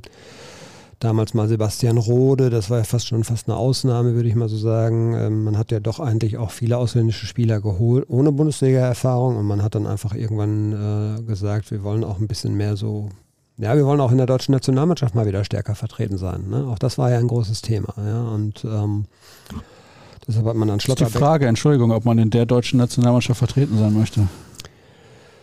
Ja gut, aber wenn sie, äh, wenn, wenn diese Spieler ein Teil des Problems sind, sie können auch ein Teil der Lösung sein. Also, ähm, hm. ne, also die Mannschaft, die Mannschaft äh, besteht ja jetzt nicht nur aus Bayern-Spielern oder sonst äh, sonstigen. Dortmund ist jetzt wieder stärker vertreten in der Nationalmannschaft und da können die jetzt aktiv dran mitwirken. Ja, und ja gut, das, wir müssen jetzt nicht über die, den, das Standing der deutschen Nationalmannschaft reden. Ich glaube, da gibt es noch mehr Aufarbeitungsbedarf als vielleicht bei Felix Metscher und äh, der Geschichte, was er so denkt, wenn er privat ist. Aber ich kann das verstehen, dass man einfach, äh, dass man einfach auch Präsenz sozusagen da haben wollte. Und ähm, warum soll man immer ähm, gucken, im, im, was im Ausland möglich ist an Spielern? Warum soll man nicht auch mal die von Borussia Dortmund überzeugen, die in Deutschland eine gute Entwicklung genommen haben? Und ja, zumindest bei Brandt hat es jetzt endlich dann funktioniert. Ähm, Süle kann sich, glaube ich, auch noch steigern. Schlotterbeck ist vielversprechend, aber noch sehr jung. Das waren jetzt so keine, keine schlechten Verpflichtungen, glaube ich. Und gibt es einen neuen Stand bei Hazard, so, ja. Nein. Damit hätten wir diesen Teil der Frage ja, sehr schnell äh, beantwortet. ja, muss da gar nicht weiter drauf eingehen. Ja, vielleicht nochmal zur Erklärung. Also ähm, Interessenten werden natürlich auch versuchen, Preise zu drücken, indem man einfach ein bisschen wartet. Warum? Aber ganz ehrlich, sollte man die nicht, wenn man kann, sogar für lau abgeben? Hauptsache sind von der Payroll? Ja, das wird auch Gehaltsliste, Entschuldigung. Ja, das wird auch passieren. Also ähm, ich glaube, Meunier, so eine geringe Ablöse, da, da hofft man schon so ein bisschen drauf. Ähm, Hazard wird nicht mehr allzu viel kosten. Nico Scholz, da ist das Thema eher ein anderes, nämlich kann man ihn vielleicht ausbezahlen um, und ihm das irgendwie schmackhaft machen, weil ich glaube, der wird keinen Verein finden. Das wird sehr, sehr schwierig. Ich kann mir kaum vorstellen, dass, äh, dass der noch in Deutschland, zumindest in Deutschland, äh, adäquat auf einigermaßen hohem Niveau einen Verein finden wird. Das wird sehr, sehr schwer. Da hatte, glaube ich, jemand bei Instagram gefragt, wie er sich uns gegenüber verhalten hat, beispielsweise in der Mixzone. Ja, der ist jetzt nicht unbedingt ein Lautsprecher, schon von Anfang an nicht so gewesen. Also äh, eher so ein bisschen zurückhaltend war der immer schon eigentlich. Ich kann mich erinnern, dass wir ihn ähm, da war der, da war der äh, Transfer gerade verkündet. Da war eine Länderspielmaßnahme in Mainz und da stand er in der Mixzone und wir haben ihn auch ein bisschen zu Borussia Dortmund gefragt. Damals schon, er war sehr, sehr zurückhaltend. Aber ansonsten, ja gut, wir haben jetzt natürlich logischerweise auch äh, seit über einem Jahr gar keinen Kontakt mehr zu ihm. Ne? Ja, das ist richtig. Wer wird der Shootingstar der neuen Saison? Ja, Julian Duranville. Ja, ich wollte es auch sagen. Ach nein, Dirk. Das spricht für uns, dass wir einfach Expertise besitzen oder wir liegen völlig daneben? Wir hoffen einfach, dass, dass diese 20 Minuten äh, am letzten Spieltag, dass die ein Versprechen waren. Ein Versprechen? Ja, ich glaube, das habe ich auch schon mal, glaube ich, gesagt, man muss schon sicherlich auch mal abwarten. Ähm, es gab für Gegner, glaube ich, das war ein unbeschriebenes Blatt, auch für die Mainzer. Ähm, wenn der dann mal öfter oben auftaucht, wenn es auch Videomaterial gibt, dann werden sich gegnerische Spieler auch ähm, besser auf ihn einstellen können. Aber der hat natürlich, da hat er schon alle aus dem Sessel gehoben. Das war schon cool. Jetzt pass auf, muss ich leider ein bisschen klug scheißen. Ich lese die Frage so vor, wie sie geschrieben wurde. Ist der Krampe womöglich gedopt? Nicht, dass der Podcast später für ungültig erklärt werden muss. Also Dope, glaube ich nicht. Doping an der Stelle. Man weiß es nicht. Prost. Hier, beim Mio Mio Mate. Das ist mein Doping. Weiter geht's im BVB-Podcast der Ruhrnachrichten. Im Übrigen könnt ihr uns gerne folgen auf den sozialen Kanälen. Ed Dirk Krampe bei Twitter. Nicht so sonderlich aktiv bei Instagram. Mehr so der stille Verfolger dessen, was so passiert. Ne?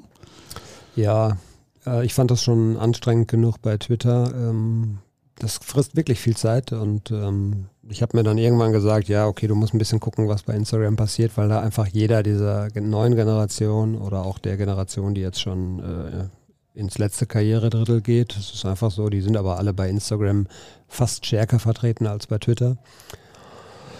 Also guckst du dir das auch mal an, aber ich hatte ehrlich gesagt nicht so die Energie da auch noch. Ich, ich weiß nicht, was soll ich für Bilder posten? Wie ich zum Stadion laufe? Du hättest jetzt zum Beispiel mal ein Bild posten können von der Mecklenburger Seenplatte. Ja, aber wen interessiert das? Ja, also da wird es schon den einen oder anderen geben. Ich hätte ein Like da gelassen. Vielleicht bin ich zu, äh, vielleicht bin ich zu, ja, weiß ich nicht, zu konservativ, dass ich glaube, dass ich wollte jetzt alt sagen, aber ja, du kannst auch alt sagen, aber vielleicht du bist ja nicht die Zielgruppe sozusagen von Ja, also ich habe ehrlich gesagt im Urlaub gar nicht dran gedacht, dass ich sowas dann mal machen könnte. Hast du denn überhaupt Fotos gemacht? Ich habe Fotos tatsächlich gemacht. Hätte ja auch fast erwartet, dass du dein Handy hattest ja vorne drauf wahrscheinlich als Nein. Nee?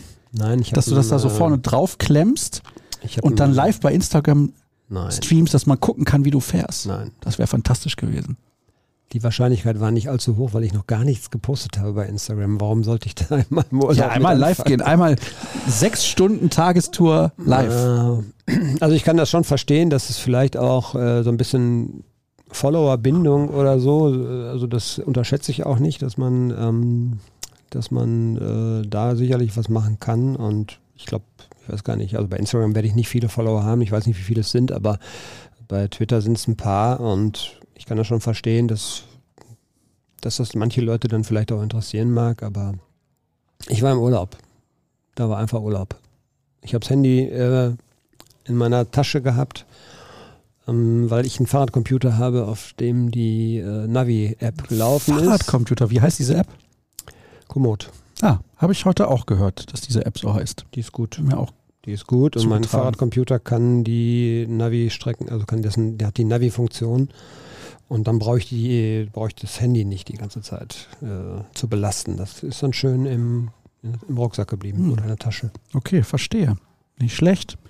Hier wird gegrüßt. Frage zu einem Matcher haben wir schon beantwortet. Aus dem Venedig Westfalens. Soll das denn sein? Mit Hafen gibt es eigentlich nur so Duisburg. Wasserschlösser. Wir haben ja bei uns äh, im Münsterland sehr viele Wasserschlösser. Zum Beispiel in Lüdinghausen. Mhm. Ja, aber das Venedig Westfalens. Kann er uns ja beim nächsten Mal erklären. Ja, ja bitte. Flo, mach das. Sehr viel zu Alvarez, sehr viel zu Matcher. Hier, das ist interessant. Welchen ehemaligen BVB-Spieler in seiner Prime würdet ihr am liebsten in der aktuellen Mannschaft haben? Für mich wären es entweder Sammer oder Zorg, da wir einen solchen Sechser bzw. Achter brauchen, der die Verbindung zwischen Offensive und Defensive darstellt. Ja, den Verbindungsspieler haben sie ja jetzt schon verpflichtet. Das soll ja Matcher sein. Äh, zumindest wird er ja so gelobt von seinem U21-Nationaltrainer Di Salvo. Ähm, das, ich kann aber Samazorg gut verstehen, weil das ist, glaube ich, dieses Thema Robustheit und äh, ein bisschen dreckige Spielweise. Ähm, wen ich persönlich gerne sehen würde, ja, ich war ja ein großer Fan von Fleming Pausen. Und eigentlich noch mehr von Rositzky. Mhm. Aber Fleming Pausen war jetzt kein Verbindungsspieler zwischen Nein. Defensiv das, und da war, das war ja auch nicht die Frage. Also wen hätte ich denn gerne in der heutigen Mannschaft gesehen? Das war mhm. die Frage. Ah ja. ja also Rositzky, glaube ich, hat einfach eine Genialität gehabt. Ähm, Chapuisat fand ich auch richtig cool, muss ich jetzt sagen. Da waren einige sehr gute Spieler. Ich habe in Dortmund, äh, das ist jetzt ein bisschen das schwierige Thema, weil der ist jetzt gerade Persona, Persona non grata so ein bisschen. Ähm, ich habe in Dortmund sehr, sehr intensiv, das hat mit meinem früheren beruflichen Werdegang ja zu tun, Christoph Metzeler verfolgt und fand es sehr beeindruckend, wie er den Sprung äh, damals von Preußen Münster zu Borussia Dortmund bewältigt hat und wie schnell er eigentlich zu einem richtig, richtig guten Innenverteidiger geworden ist. Und ähm, ja, fand ich schon damals auch richtig cool. Ich nehme Sammer. Und letzte Woche hatte ich ja schon erklärt, wenn ich mir einen Spieler wünschen könnte, dann wäre es Sergej Milinkovic-Savic. Der wäre schon, also der würde alle Mittelfeldprobleme lösen, weil der auf jeder Position auch spielen kann und auf jeder Position gut. Und auch ein Verbindungsspieler wäre zwischen Defensive und Offensive. Ja, wenn Rafael Guerrero zum Beispiel Defensive könnte, Du meinst den Bayern-Spieler? den Bayern-Spieler, dann, äh, dann wäre das eigentlich ein Mittelfeldspieler gewesen, wie ihn sich jeder Trainer wahrscheinlich wünschen würde. Und dann hätte Mhm. man ihm nicht zu spät vielleicht auch ein Angebot gemacht, sondern er. In welcher Landesliga-Staffel werden die Frauen starten? Das weiß ich nicht. Ich glaube, das steht noch nicht fest. Nee, das wird am äh, Sonntag, glaube ich, oder am Samstag veröffentlicht. Ähm, und ich meine doch, dass die Landesliga Frauen des TV Brechten, Ja, also dass die Frauen des TV Brechten Landesliga spielen, so wollte ich sagen. Und es gibt, glaube ich, eine Ostwestfalen-Staffel und dann gibt es, glaube ich, eine, eine im Münsterland. Und es gibt eine Sauerland-Staffel, Münsterland-Sauerland-Staffel. Ja, nee, Münsterland ist, glaube ich, noch extra. Also ich meine, es gibt drei Staffeln und ähm, die Brechtenerinnen spielen, glaube ich, in der zwei.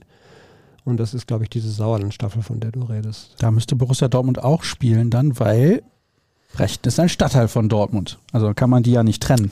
Ja, doch, das gibt es in anderen, äh, anderen Ligen, Amateurligen auch. Ähm, in, äh, in Dortmund, guck dir mal äh, die Männer bei den Männern zum Beispiel. Du hast ja so viele Vereine, die können nicht alle in einer Liga spielen. Und da gibt es mehrere Bezirksliga-Staffeln. Das hängt dann tatsächlich so ein bisschen mit der geografischen Lage zusammen. Mhm. Ähm, wie das bei den Frauen, die müssen ohnehin, glaube ich, weit fahren, weil, äh, weil da gibt es ja gar nicht so viele Clubs. Nee, das ist richtig. Könnt ihr die Unstimmigkeiten in der BVB-Führung beim Thema Alvarez Can bestätigen? Nein. Wie plant der BVB in der Innenverteidigung? Scheinbar verlässt mit Kulibali der etatmäßige vierte Innenverteidiger den Verein. Wird Can als vierter Innenverteidiger angesehen oder ist Collins schon so weit? Ich glaube, Collins ist noch nicht so weit. Ähm, Alvarez wäre von daher auch ein perfekter Kandidat gewesen, weil er Innenverteidiger spielen kann. Und ich glaube, dann hätte man äh, Koulibaly ruhigen Gewissens abgeben können und hätte, glaube ich, keinen neuen geholt. Ähm, Kommt er noch, Alvarez? Was sagt dir dein Gefühl? Ich hätte, hätte eigentlich, also ich, ich bin mir sehr unsicher, weil es wechseln eigentlich täglich so die, die äh, Informationen, die man da irgendwie so versucht, sich zu beschaffen. Also bei dem ist das ja auch das Problem, wenn ein, wenn ein Verein sich äh, im Frühjahr irgendwann überlegt, Transfer, Transferstrategie, was, was machen wir im Sommer? So, dann sitzen da Watzke, dann sitzt da Sammer noch mit am Tisch, Terzic, ähm, dann sitzt da Kehl und ähm, ich weiß nicht, äh, Kaderplaner oder Scout vielleicht auch noch mit. Und dann einigt man sich irgendwann auf Alvarez. Und warum sollte man dann, während der Prozess läuft, auf einmal sagen, nee, dieser Spieler ist doch nicht so gut? Das würde mich sehr wundern. Das, ist, äh, das passt einfach nicht. Also da ist irgendwas anderes im Busch. Sprich, zu teuer, wie auch immer. Ich kann mir nicht vorstellen, also es wurde ja gesagt, Edin Terzic hätte seine Meinung geändert ähm, und wollte diesen Spieler auf einmal nicht mehr haben. Watzke und Kehl hätten eigentlich äh, den Transfer gerne durchgezogen. Also ich kann mir das ehrlich sagen. Und dann jetzt nochmal eine Rolle rückwärts, was würde das denn jetzt wieder aussagen? Vielleicht will man uns ja auch nur auf die falsche Fährte locken. Ich würde in diesem Geschäft jetzt nichts ausschließen, aber da spielen sicherlich auch Faktoren eine Rolle, von denen wir wirklich nichts wissen äh, im Hintergrund. Also es gibt zum Beispiel ja auch ein schwieriges, durchaus schwieriges Verhältnis zwischen ähm, den beiden Sportdirektoren, Ajax Amsterdam und Borussia Dortmund. Mhm. Die sind sich jetzt nicht so besonders grün, würde ich mal formulieren. Ähm, Sven Mislintat hat ja, glaube ich, auch auf den Job geschielt so ein bisschen oder gehofft, Ja. da noch reinspringen zu können und so. Und ähm, ja, das, also es gibt in der, in der, in der Situation gibt es, oder in der Geschichte gibt es halt viele, viele Faktoren. Ähm, der Spieler ist ja im Winter, glaube ich, schon in England angeboten worden. Er soll allerdings äh, tatsächlich jetzt doch zu Borussia Dortmund tendiert haben und sich klar bekannt haben eigentlich. Und von daher wird das für den jetzt auch erstmal schwierig werden. Also es gibt sicherlich einen Markt für den Spieler. Ne? Vielleicht pokert Borussia Dortmund sehr hoch und hofft einfach, äh, ein paar Millionchen sparen zu können und wir werden dann im August irgendwann noch überrascht. Kurze Prozenteinschätzung zu folgenden Ereignissen. Vertragsverlängerung Emre Can. Ja, die glaube ich wird es geben. Äh, Nein, nein, Prozent. Prozent, Ja, ja. 90, 95. Alles klar. Verkauf von Kulibali. 100, Kapitän Kobel,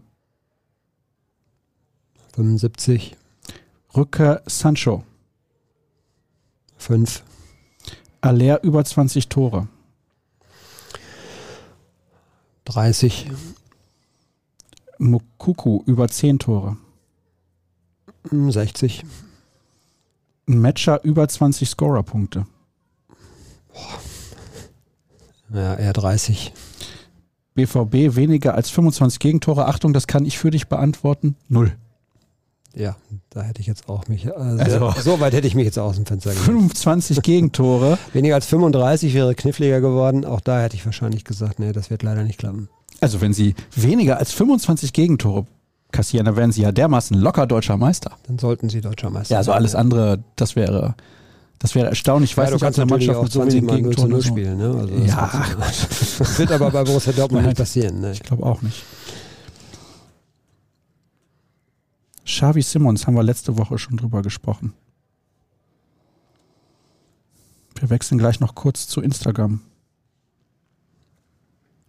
Ein paar Minuten haben wir nämlich noch Zeit. Was steht eigentlich für dich dann heute noch auf dem Programm, außer dass du jetzt gerne einen Schluck trinken würdest, während 15 ich da mit einer Uhr- Frage rein 15.30 Uhr Nachmittagskonferenz. Achso, ja, dann haben wir ja noch Zeit. Super. In jeder Kategorie bitte den für euch besten und schlechtesten Spieler aus dem Dortmunder Kader wählen. Antritt. Es ist zur Erklärung 15.26 Uhr. Ja. Das sage ich jetzt mal für Ja. alle, die die Uhr jetzt hier nicht lesen können. Nee. äh, beste Spieler in Sachen Antritt? Ja. Ähm, ja, ich glaube, äh, Bino Gittens ist schon sehr, sehr schnell. Und schlechtesten. Sollen wir den zwischen dem Niklas und den Mats würfeln? Niklas Süle ist, glaube ich, gar nicht so schlecht im Antritt. Ich, weil hier kommt als nächstes Endgeschwindigkeit. Aber Antritt. Ja, der, ich glaube, da täuscht du dich. Der ist, glaube ich, auch gar nicht so langsam im Antritt. Mhm. Also, ähm, ohne dass ich Zahlen da jetzt kenne. Aber das wirkt vielleicht so ein bisschen, weil er natürlich eine gewisse, über eine gewisse Masse verfügt, Ja. sozusagen. Äh, vielleicht wirkt das so ein bisschen hölzern. Ist übrigens eine Geschichte auch, die man äh, im Matcher nachsagt, dass es ein bisschen hölzern wirkt, aber dass er dafür für seine Größe vor allen Dingen auch, er ist jetzt nicht, äh, er ist jetzt von der Statur her natürlich schlank, aber der soll auch sehr, sehr geschmeidige Bewegungen, so hat ein Kollege Mhm. das mal formuliert, Mhm. drauf haben. Äh, ja, ich weiß nicht, ob Mats Hummels der langsamste im Antritt ist. Höchstwahrscheinlich. Die Torhüter. Ja, die sind ja bestimmt außen vor. Da Ja, glaube ich auch. Aber die werden auf jeden Fall nicht die schnellsten im Antritt sein. Endgeschwindigkeit. Äh, höchste Endgeschwindigkeit war, und den haben wir eben beim Antritt eigentlich auch vergessen, Adiemi. Ach ja, natürlich. Mhm. Ja, der hat einen ganz soliden Antritt. Der hat einen ziemlich soliden Antritt. Wenn er nicht, wenn der Muskel nicht dann reißt. Und der langsamste mit Endgeschwindigkeit? Ähm, das weiß ich ehrlich gesagt nicht. Ich gucke mir diese Statistiken, weil sie mir, nie, ich, mir erschließt sich der Sinn nicht äh, so richtig. Das ist immer alles, also klar, man hat auch meistens nur die Top-Werte. Ne? Ich weiß nicht, wer der langsamste ist, kann ich dir nicht sagen. Ausdauer. Wer gewinnt ein 10-Kilometer-Rennen? Da würde ich äh, irgendwo auf die Sechser gehen, ähm, sprich Ötchan, so in der Richtung. Bellingham ist, glaube ich, relativ viel auf dem Matcher soll, hat übrigens in dem Bereich bessere Werte als Bellingham. Mhm. Der läuft, glaube ich, tatsächlich pro Spiel fast einen Kilometer mehr. Oh, das ist ordentlich. Mhm. Schusskraft.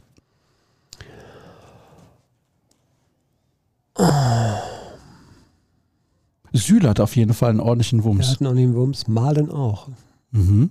glaube ich. Schusskraft wirkt bei Mokoko nicht so, als Ja. hätte er die allerbeste. Ja, der hat äh, oftmals eine relativ komische Schusshaltung und trifft den Ball dann irgendwie so manchmal sehr merkwürdig. Und Sprungkraft Adiemi nach dem Kopfballtor. Ja, Wer springt nicht so hoch?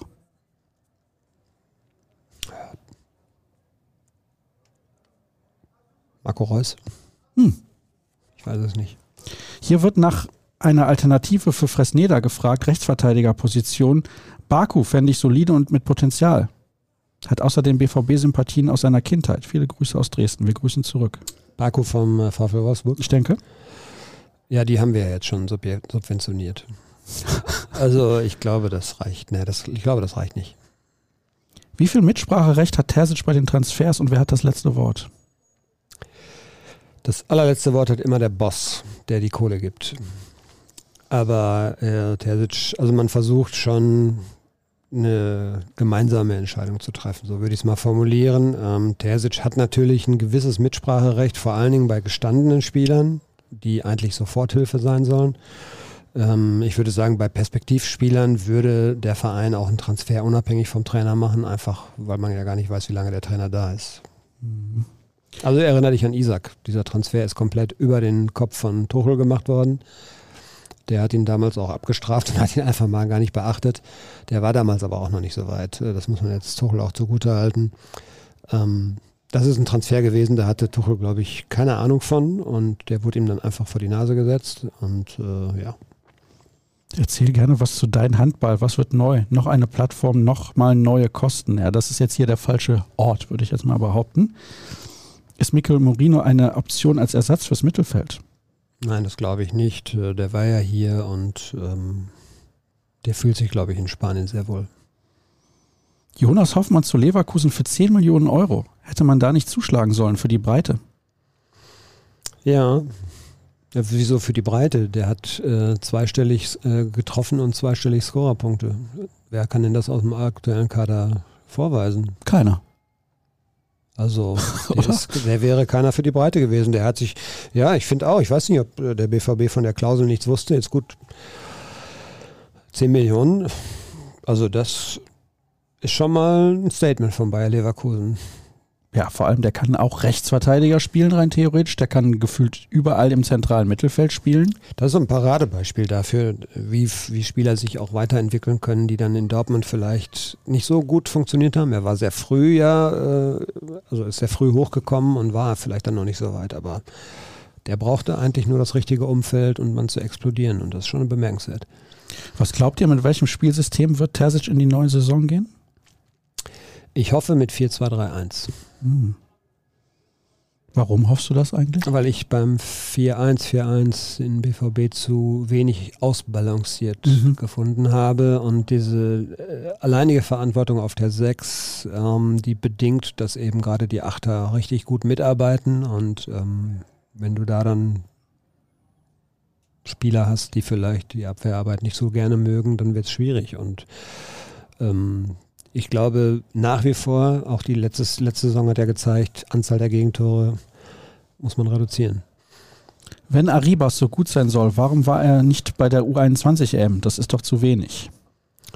Das weiß ich nicht. Ähm, keine Ahnung. Ich habe mit spanischen Kollegen gesprochen, die sagen, der wäre richtig gut. Ja, gut, die müssen es ja wissen.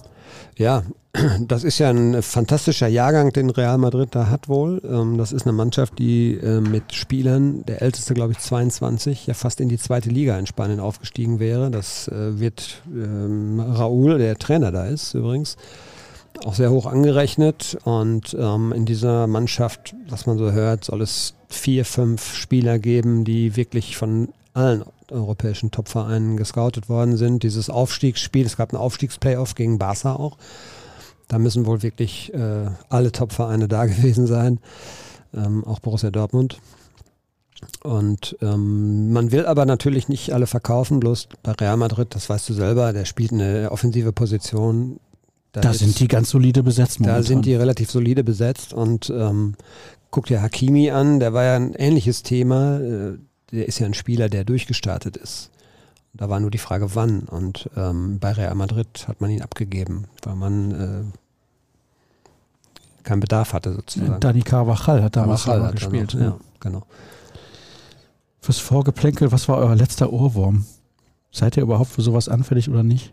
Ja, da bin ich anfällig. Ich weiß aber jetzt tatsächlich nicht mehr, welches letzte war. Ich denke, bei mir ist auf jeden Fall Sarah Perketiamo von Iriki Poveri, kennst du nicht? Nein. Doch. Ich spiele ja, das gleich ich, mal vor, ja, kennst du mit Sicherheit. Was muss Rainer in der Pause tun, um nächste Saison poten sein Potenzial voll abzurufen? An seinem Fleck mal arbeiten. Also ich glaube, das Potenzial ist gigantisch. Vielleicht muss man ihm einfach auch mal vertrauen. Vielleicht muss man ihn einfach auch mal durchgängig bringen, auch wenn er mal ein schwächeres Spiel hat, ihm einfach wirklich signalisieren, du bist jetzt unser Mann. Ich glaube, ähm, im zentralen Mittelfeld es gibt das heikle Thema halt mit Reus. Wie gehen wir mit ihm um? Und ähm, ja gut, es gibt auch noch andere Aber es nützt nichts, wenn man ihn auf eine Außenposition stellt, finde ich, äh, wo er sich nicht so richtig wohlfühlt. Das ist eigentlich ein Spieler fürs Zentrum. Wann geht mal einer von euch in den Doppelpass? Das ist ja eine Einladungsgeschichte. Aber mein, meine Sehnsucht nach dem Doppelpass ist jetzt nicht so ausgeprägt, muss ich sagen. Also Sport 1 steht auch zum Verkauf. Ja, unabhängig davon. Also das Honorar wäre auch nicht so. Ja, da, ich, man geht da ja nicht hin, weil man Honorar bekommt. Also das ist ja Hä? mehr, ist, ja du vielleicht als Freier, aber das ist ja, glaube ich, mehr so ein Spesensatz, der dann auch gezahlt wird. Ne? Oh, das Ja, habe ich drei- anders gehört. Ich glaube 300 Euro oder so. 300 Euro? Plus die in den Flug. Ja. ich, auch. Ja. Ja. Ähm, ja, ich, äh, Für zwei Stunden da döse ich Kallen. ja, aber Fußballdiskussionen auf höherem Niveau, die finden, glaube ich, woanders statt. Zum Beispiel hier im BVB-Podcast der Ruhrnachrichten. So ist es doch. Wird Reasson sich einen Platz erkämpfen? Ich könnte mir gut vorstellen, dass er sich rechts durchsetzt. Ja, das ist ja so ein bisschen äh, die Lux, was heißt Luxussituation. Äh, man hat links im Prinzip natürlich Benzibahini und ihn. Und ähm, auf der rechten Seite hat man noch Wolf, man hat Murray, man hat im Moment noch Meunier. Ähm, Meunier und Murray würde ich fast schon mal rausnehmen. Das wird dann schwierig. Also der wird natürlich seine Einsätze kriegen. Ähm, ich weiß nicht, ob ihm das gut tut. Er kann es ja eigentlich, auf beiden Außen zu spielen. Ob er nicht auch jemand ist, der vielleicht stärker wäre, wenn er auf einer festen Position spielen würde. Sprich nicht permanent wechseln. Aber dadurch, dass eben links hinter Benzibahini ein richtig großes Loch klafft, wird er öfter auch da auftauchen müssen. Ne? Das muss ich vorlesen, aber ich weiß nicht, was der Sinn ist. Finde, Aki wirkt senil. Sammer flüstert ihm eh alles ins Ohr, also warum nicht Sammer? Da weiß ich jetzt nicht, was er damit meint. als Ersatz für als, Watzke? Ja, als Vorsitzender der Geschäftsführung. Ich, ja. Das müsste man mal gucken, wie man die, die, die Position dann auch, äh, wenn Aki Watzke irgendwann mal in den Ruhestand geht, äh, wie man die Positionen überhaupt definiert. Ähm, ist es noch jemand, der so stark auch sportlichen Einfluss nimmt, wie Aki Watzke das tut? Ähm, oder nimmt man wirklich eher einen ähm, Betriebswirtschaftler, der diesen, diese KGAA sozusagen wirtschaftlich äh, am Laufen hält und führt? Vielleicht gibt es eine Doppellösung auch künftig. Was kann man von Usman Diallo erwarten? ein Spieler, den alle unfassbar interessant finden, aber natürlich jemand, den wir noch nicht so gesehen haben und ähm, der wird jetzt, glaube ich, diesen ganz normalen Weg gehen. Man wird ihn ranführen und ähm, wenn er so gut ist, wie alle sagen, dann wird das sicherlich auch nicht allzu lange dauern, bis er ganz oben dann mal anklopft. Ähm, aber da gilt einfach auch erstmal, den nicht zu überfrachten und nicht zu überfordern, sondern ähm, da wird auch sicherlich noch eine Menge fehlen. Äh, bei so einem jungen Spieler ist das ja ganz normal. Ne? Gerade körperlich oder so ist das meistens ein Thema bei denen. Wie findet ihr eigentlich das neue Heimtrikot? Nennt eure drei Lieblingstrikots aller Zeiten. Ganz, schwi ganz schwierig. Ich fand es gar nicht so schlecht, obwohl es, wenn man wenn man es dann getragen sieht und die Spieler laufen auch damit, ähm, wirkt es ein bisschen unruhig so aus meinem Empfinden. Aber ich bin da sehr, sehr unsensibel, was, äh, also Trikot ist ja ein heikles Thema auch unter den Fans. Mhm. Der wird eigentlich permanent jedes Jahr diskutiert. Es gibt jedes Jahr immer einen großen Kreis, die sagen, oh, ist das schon wieder schlecht? Ähm, guck dir andere Vereine an, die haben richtig geile Trikots. Warum ist das bei uns immer so einfallslos? Ich bin da sehr unsensibel. Und welche drei jetzt? Ich, hab, ich erinnere mich, was ich schrecklich fand, das war vor ein paar Jahren mal. Das war so ein richtig eng tailliertes, ich weiß nicht in welchem Jahr das war, und da war Marco Reus immer nur so. Also für alle, die das jetzt nicht sehen können, der zog sich immer so an der Seite an den Hüften, zog das immer runter, weil er das Gefühl hatte, es war zu kurz, glaube ich. Also das war, das war schrecklich. Also, ich fand das Neongelbe in den 90ern natürlich überragend gut. Ich fand das der letzten Saison richtig gut, weil es einfach nur sehr. Ja, wenn wir jetzt Einfach nur über, nur über Heimtrikot reden oder Bundesliga-Trikot sozusagen, ja, jetzt äh, gibt es sicherlich auch einige. äh, Also legendär fand ich natürlich das Faber-Trikot des VfL Bochum in den 90ern. Ja. Das ja, war. Also Kohl, das war. Schale und Kohl, dieses schwarze Trikot fand ich natürlich jetzt richtig cool. Mhm. Ich fand das Trikot der deutschen Mannschaft zur WM 90 ganz cool. Das war auch so ein bunt, so? Ja, nee, da war an der Seite waren die, die Farben der Flagge Mhm. und sonst halt weiß. Das hat mir ganz gut gefallen. Bin auch eher ein Freund von schlichten Ja, Designs. ich eigentlich auch. Ich eigentlich auch. Ja, ein paar schicke gab es ja in den letzten Jahren, so ist es nicht. So, jetzt sind wir fast durch in jeglicher Hinsicht. Da haben wir auch schon was zu gesagt. Ja, es ist sehr viel zu in Matchau gekommen, aber wir haben auch lange über ihn gesprochen. Wie findest du das Auftaktprogramm in der Bundesliga für den BVB? Ja, wie gemalt, wie gemacht für den BVB. Also ähm, das von das der Bayern ist deutlich schwieriger. Weiß jetzt gar nicht, gegen wen die Bayern spielen, habe ich nicht so drauf geachtet. Die fangen in Bremen an, haben dann, glaube ich, relativ schnell, nicht Leipzig oder Leverkusen. Auf jeden Fall ein recht, auch ein schwieriges Spiel sofort. Und bei Dortmund ist es ja mit äh, Köln, Bochum, Heidenheim. Heidenheim, glaube ich, ne? Als zweites Heimspiel. Boah, das habe ich nicht im Kopf. Aber Köln-Bochum, das weiß ich. Also, bei aller Liebe, da müssen sechs oder neun Punkte rausspringen. Alles andere wäre dann natürlich schon wieder, ja, hätte man schon mal wieder so einen kleinen Dämpfer. Da wollen wir nicht hoffen. Gegen Köln 4-0 oder 5-0. Läuft gegen den FC immer ganz gut. Ja, im eigenen Stadion ja. Ja, denke ich auch. Da sind wir noch weit weg. Gehst du hin? Und auch das Thema, ja, hatte ich wohl vor. ja, ich weiß ja nicht, vielleicht bist du nochmal im Urlaub. Nee. Nee, da nicht, erst später. Ja, bitte? Wie ja, bitte? Ich habe dich unterbrochen, deswegen. Ich weiß nicht, was ich sagen wollte. Ach so, das Thema Matcher wird uns sicherlich noch einige Podcasts lang verfolgen. Von daher können, werden wir da sicherlich nochmal drüber reden. Weiß ich nicht, vielleicht können wir einfach die nächsten Wochen den Fokus mehr aufs Sportliche legen. Ja, hätte ich auch überhaupt nichts gegen. Also diese äh, Nebenschauplätze, die es oft ja gibt, äh, habe ich immer beim Derby so. Am Ende redest du wieder nur über Krawall und so weiter. Ich will, man will doch eigentlich sehr gerne über Sport reden. Ja. Vielleicht machen wir das und fokussieren uns genau darauf. Kevin Kiska in der Regie wartet und, und wartet und wartet und sagt, komm, mach mal hin. Aber wir dürfen natürlich nicht vergessen, dass wir nochmal auf unser BVB-Abo hinweisen an der Stelle. Das könnt ihr sehr gerne abonnieren und bekommt dann alle Inhalte rund um Borussia Dortmund. Es Gibt attraktive Sonderangebote gerade. Ja, das ist tatsächlich so. Und wie gesagt, ihr dürft uns gerne folgen auf Twitter und Instagram. Krampe bei Twitter auf jeden Fall. Ich glaube, ein Punkt ist zwischen Vor- und Nachname bei Instagram, aber du postest ja eh nichts. Ich werde bei Twitter vielleicht mal wieder ein bisschen stärker aktiv werden. Mal gucken. Ja, also da gibt es allerdings eine Beschränkung jetzt. 600 Tweets pro uh, Tag werden nur angezeigt. Lesen, ne? Ja, lesen. Aber dann nach einer gewissen Pause kann man, glaube ich, weiterlesen. Ne? Ja, ich weiß es nicht. Der ja, Elon das, hat sich da ein paar äh, Sachen überlegt. Ja, das ist. Äh, wir können ja auch alle zu, wie heißt das? Mastodon? Oh, Gottes Willen. Wie viele Apps soll ich noch aufs Handy laden? Ja, das ist das Riesenproblem. Aber ähm, was bei Twitter gerade läuft, finde ich jetzt nicht gerade gut, muss ich dir sagen. Nee. Ich bin aber trotzdem bei Twitter unter Etzascher Start. Auch bei Instagram könnt ihr mir gerne folgen auf beiden Kanälen, rnbvb, eigentlich überall. So ist es. Und ihr könnt das Ganze, wenn ihr es nur hört, auch sehen bei YouTube. Andersrum, wenn ihr euch denkt, warum gucke ich das eigentlich bei YouTube? Dann könnt ihr es gerne auch hören auf allen Kanälen, wo ihr Podcasts hören könnt. Was haben wir vor in den nächsten Tagen? Wir gucken Training, wenn wir dürfen fahren zum ersten Testspiel, wenn wir dürfen. Da dürfen wir. Bin ich mir relativ sicher, das kann der BVB nicht Nein. verhindern. Und ja, dann geht es für die Kollegen bald schon in die USA. Ich fahre nicht mit. Äh, Jürgen Kors und Kevin Pinner. Was? Du verzichtest? Ich habe verzichtet, äh, verzichtet, weil ich schon mal da war in den USA. Hm. 2018. Okay. Na dann. Keine Hot Dogs.